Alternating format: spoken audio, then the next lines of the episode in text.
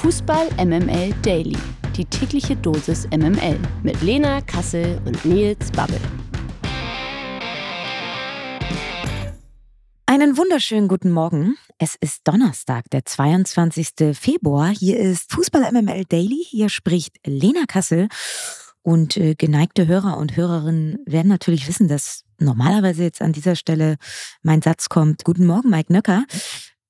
Geneigte Hörer und Hörerinnen wissen aber ja natürlich auch, dass beim Mike Nöcker teilweise Sachen passieren, die kann man nicht erklären. Manche Dinge kann man nicht beeinflussen. Und dementsprechend fehlt Mike Nöcker an diesem Morgen. Wir wissen auch, er war gestern in Hoffenheim. Ja, ich lasse das jetzt einfach mal so offen als Interpretationsspielraum und begrüße an dieser Stelle jetzt Nils Babbel. Guten Morgen. Guten Morgen. Ja, ich bin äh, überhaupt nicht überrascht, muss ich ganz ehrlich sagen. Ich habe nochmal geguckt, wo Hoffenheim liegt. Es ist auch nicht mehr ganz so weit bis zur Pfalz, also ein gutes Weinanbaugebiet. Und äh, Theorie 2, äh, weshalb Mike heute nicht hier ist. Mhm. Ich kann mir auch vorstellen, er hat Dietmar Hopp getroffen und baut jetzt Spielplätze und Kitas in der Region. Einfach, um, ja. um auch seinen Ruf nochmal dort im Südwesten zu stärken. Also ich äh, kann mir das sehr gut vorstellen und es wäre ja auch schön, wäre ja auch wieder eine große Geste vom Nöcker. Apropos Dietmar Hopp. Der Knaller des Tages. Ja, da sagst du was. Der geplante Investorendeal in der Bundesliga ist geplatzt. Ich glaube, das haben alle schon mitbekommen. Das Präsidium hat das äh, gestern bei seiner außerordentlichen Sitzung beschlossen. Eine erfolgreiche Fortführung des Prozesses scheint in Anbetracht der aktuellen Entwicklungen nicht mehr möglich, sagte Hans-Joachim Watzke als Sprecher des DFL-Präsidiums. Ich würde sagen, wir hören uns sein Statement doch einfach mal an. Das äh, Präsidium der DFL hat äh, eben einstimmig entschieden, äh, den äh, Partnerprozess an dieser Stelle abzubrechen, weil wir durch die Ereignisse speziell der letzten ein, zwei Tage einfach das äh, Empfinden haben und das gesicherte Gefühl haben, dass die Mehrheit der Clubs da mittlerweile es lieber hätte, dass wir davon Abstand nehmen, aus welchen Gründen auch immer. Und äh, das ist letztendlich auch äh, Demokratie, wenn man das Gefühl hat, dass die Mehrheit des Ligaverbandes nicht mehr dahinter steht, dann äh, brechen wir den jetzt ab, weil zunehmend auch ist eine Zerreißprobe für den ganzen Fußball geworden wäre und auch die sportliche Integrität, die immer am wichtigsten ist, also auf das Spiel bezogen, wenn natürlich pausenlos die Spiele unterbrochen werden, ob das jetzt, ob man das jetzt gut findet oder ob man es nicht gut findet. Es war aber Fakt, dass dann natürlich auch äh, der, der sportliche Wettbewerb darunter leidet. Also, das Thema ist zunächst mal vom Tisch. Lena, wie ist das aus deiner Sicht einzuordnen? Ja, ich glaube, Hans-Joachim Watzke trifft da schon die richtigen Worte oder den Kern der ganzen Sache. Es gab, glaube ich, von Beginn an einfach nicht genügend Rückhalt für eine solche Zeitenwende in der Form im deutschen Fußball, weder bei den Fans noch in der Öffentlichkeit und auch jetzt am Ende nicht mehr bei den Clubs, die, glaube ich, diesen massiven Protest und ja auch sehr vielseitigen Protest und über alle Stadien hinweg einfach unterschätzt haben. Und ich glaube, da wurden, wurde einfach eine klare Kommunikation, eine lang vorbereitete Kommunikation mit den Mitgliedern, mit den Fans einfach versäumt. Und herausgekommen ist eben dieser wochenlange Protest. Und wie man das jetzt so einordnen kann, da muss ich sagen, habe ich einen wirklich sehr, sehr schönen Thread auf Twitter gelesen von André Reisin und ich würde das gerne einfach mal zitieren, weil ich glaube, er trifft den Nagel da ganz gut auf den Kopf. Er sagte, die Verhinderung des Investoreneinstiegs in der DFL ist einer der erfolgreichsten sozialen Proteste der letzten Jahre in diesem Land. Verschiedenste Menschen mit vollkommen unterschiedlichen politischen Ansichten, die sich hinter einer Sache versammeln, die sich auflehnen gegen eine angeblich schon beschlossene Sache, gegen eine angebliche Alternativlosigkeit, gegen die Ohnmacht gegenüber Finanzkapital und Superreichen, die glauben, ihnen gehöre die Welt. Das tut sie nicht und der Fußball eben auch nicht. Dieses eine Mal haben sie sich nicht durchgesetzt, haben sie nicht entgegen der Interessen von Fans an Stehplätzen, an familienfreundlichen Anstoßzeiten, an bezahlbaren Übertragungen und so weiter gemacht, was sie wollten, nur aus Eigeninteresse an noch volleren Taschen. Lasst euch nicht bequatschen von den Rolfes, Reifs und Reichels dieser Welt. Hier ging es nicht um radikale Ultras versus normale Fans oder irgendein ähnlich pseudoschlaues, paternalistisches Framing dieser Proteste bringen doch nichts Fraktion. Nein, hier ging es um vieles, um das es sonst in der Gesellschaft gerade geht, um Teilhabe, um Zusammenhalt, um Gemeinschaft, um Werte, um demokratische Mitbestimmung. Menschen leben nicht im Metaverse oder Virtualien, sondern vor Ort, im Viertel, in der Stadt, im Dorf, Familien, Freunde, Gruppe, Stadt, Verein. Und diesen ihren Fußball wollten sie nicht eintauschen gegen Club-WM und Pokalfinale in Saudi-Arabien. Pathetik hin oder her, es ist ein großer Tag. Wer sich beteiligt hat, darf feiern. Gönnt euch. Ja. Feierst du? Darf ich fragen? Da feierst du? ich glaube, es ist der richtige Weg, dass dieser Investoreneinstieg zu diesen Konditionen der Kommunikation so nicht stattfindet. Es hätte die ohnehin ja schon auseinander divergierende Kluft zwischen DFL, zwischen Clubs äh, und den Fans noch weiter auseinandergetrieben. Und ich glaube, das hätte den Fußball vor eine große, große Zerreißprobe gestellt. Und ich bin sehr, sehr froh, dass äh, diese noch abgewendet werden konnte, ja.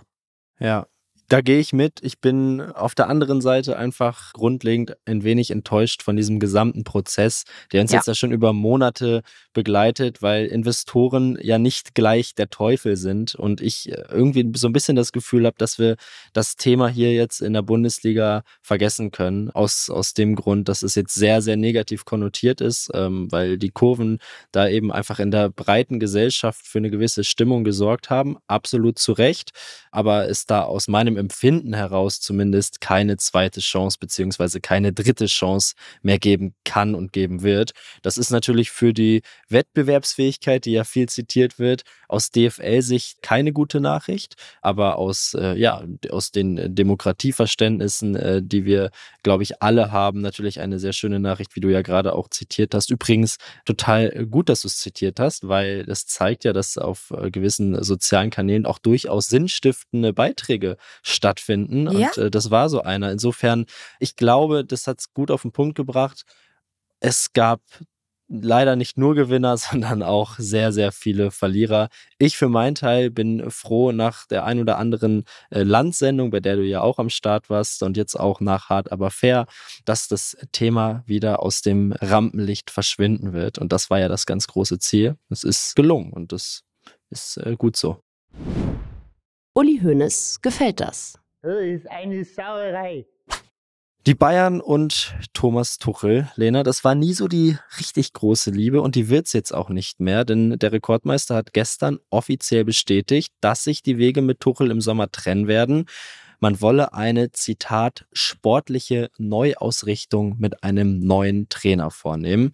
Zunächst mal die Frage an dich ist es für dich nachvollziehbar, dann trotz der ausgemachten Trennung mit Tuchel auch in den Saisonendspurt zu gehen?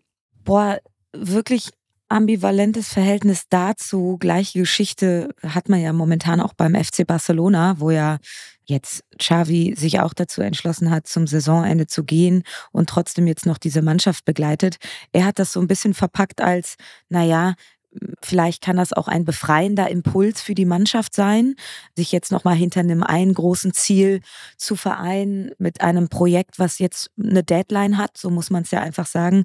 Ich habe da so ein bisschen meine Zweifel, weil ich glaube nicht, dass du diesen einzigartigen Spirit ja, irgendwie in eine Mannschaft tragen kannst, wenn du weißt, dass der Kopf von allem, nämlich der Trainer, zum Saisonende nicht mehr da ist. Und so wie man es jetzt zwischen den Zeilen liest, sind ja jetzt auch nicht alle Parteien innerhalb der Mannschaft so komplett d'accord mit Thomas Tuchel. Liebe Grüße an Joshua Kimmich. Also ich glaube, da sind einfach viel, viel, vielschichtigere Probleme als nur ausbleibende Ergebnisse, sondern da ist auch etwas in der Temperatur verrutscht. Und ich sage aber auch, man hat Tuchel geholt und man hat Tuchel bekommen.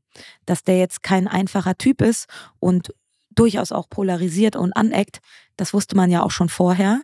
Die Quittung hat man jetzt bekommen und ich bin sehr, sehr skeptisch, ob das jetzt eine Initialzündung für den Rest der Saison sein kann. Ich glaube eher, dass man jetzt auch einen etwaigen neuen Trainer nicht belasten, nicht beschmutzen möchte, denn die nächste Patrone auf der Trainerposition beim FC Bayern, die muss sitzen. Und ich glaube, da ist es einfach schwer, einen Trainer zu finden, der sich das mitten in der Saison antut, weil wir wissen ja auch, es ist ja nicht nur alleine Thomas Tuchel das Problem, sondern allen voran auch der Kader, die Mannschaft. Es muss ein radikaler Neuanfang her. Ich glaube, der Kicker titelte so schön das Ende als Anfang. Und so sehe ich das auch.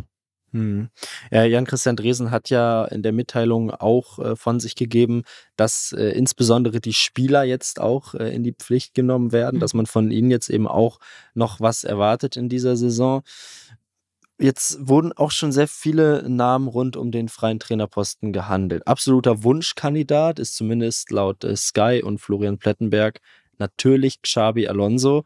Mal unabhängig vom Namen, welchen Trainertypen brauchen die Bayern denn aus deiner Sicht ab Sommer?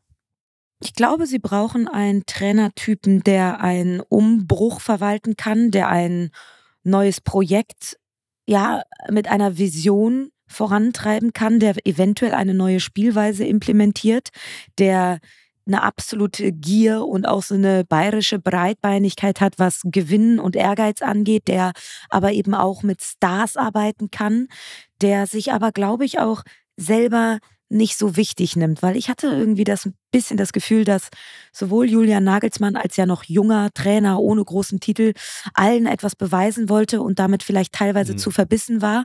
Und ich glaube, Thomas Tuchel als Typ einfach verbissen ist und eben auch ein großes, ausgeprägtes Ego hat. Er wirkte ja auch immer so leicht angesäuert, leicht beleidigt. Und ich glaube, du brauchst einfach eine andere Art von Trainer, der eben nicht mehr den unbedingten intrinsischen Drang hat, allen etwas beweisen zu müssen, sondern der sich vielleicht nicht so wichtig nimmt.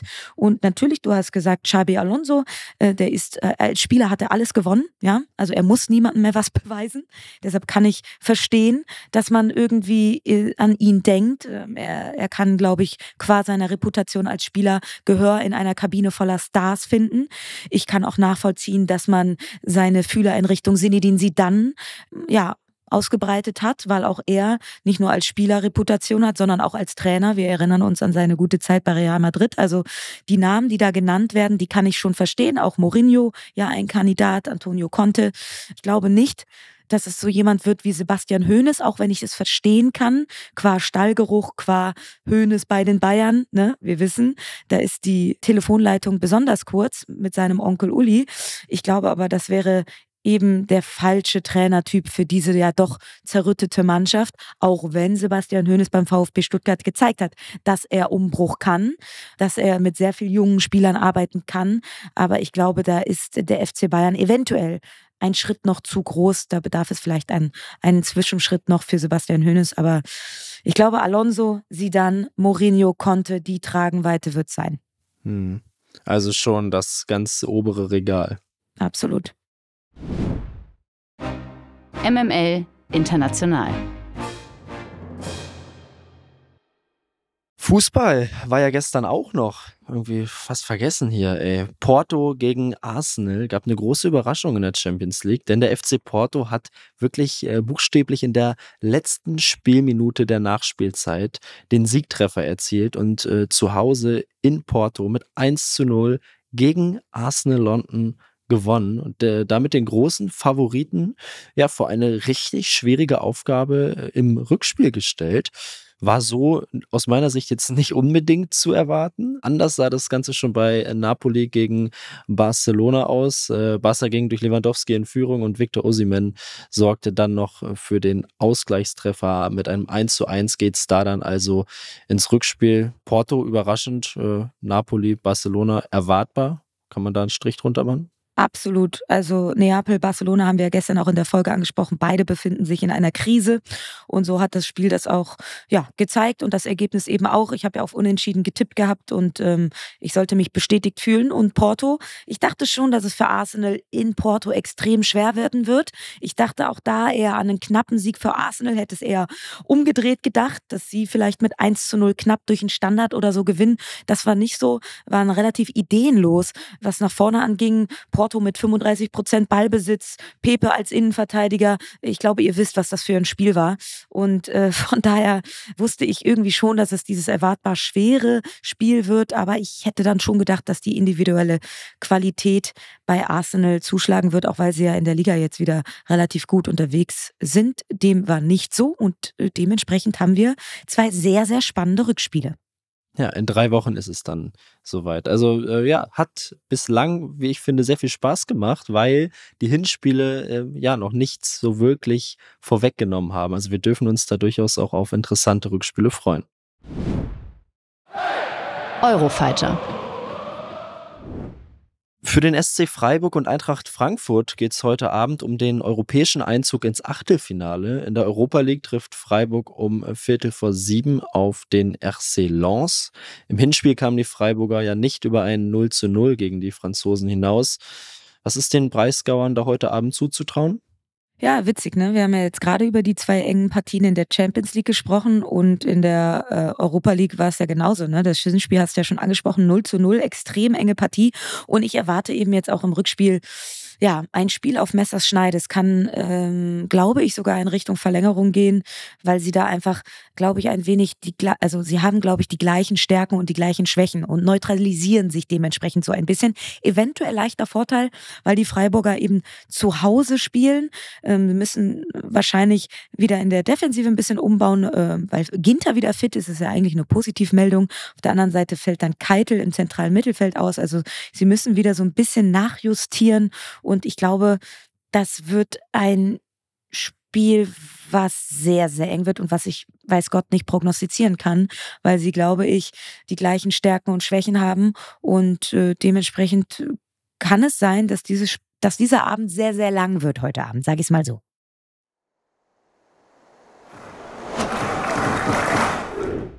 Eintracht Frankfurt will auch endlich mal wieder einen Sieg feiern. Seit vier Spielen konnte die Eintracht nicht gewinnen und im Hinspiel gegen Union Saint-Gilloise gab es trotz 2 zu 0 Führung auch nur ein Remis. Die Conference League ist bislang ohnehin noch nicht so richtig der Wettbewerb der Frankfurter.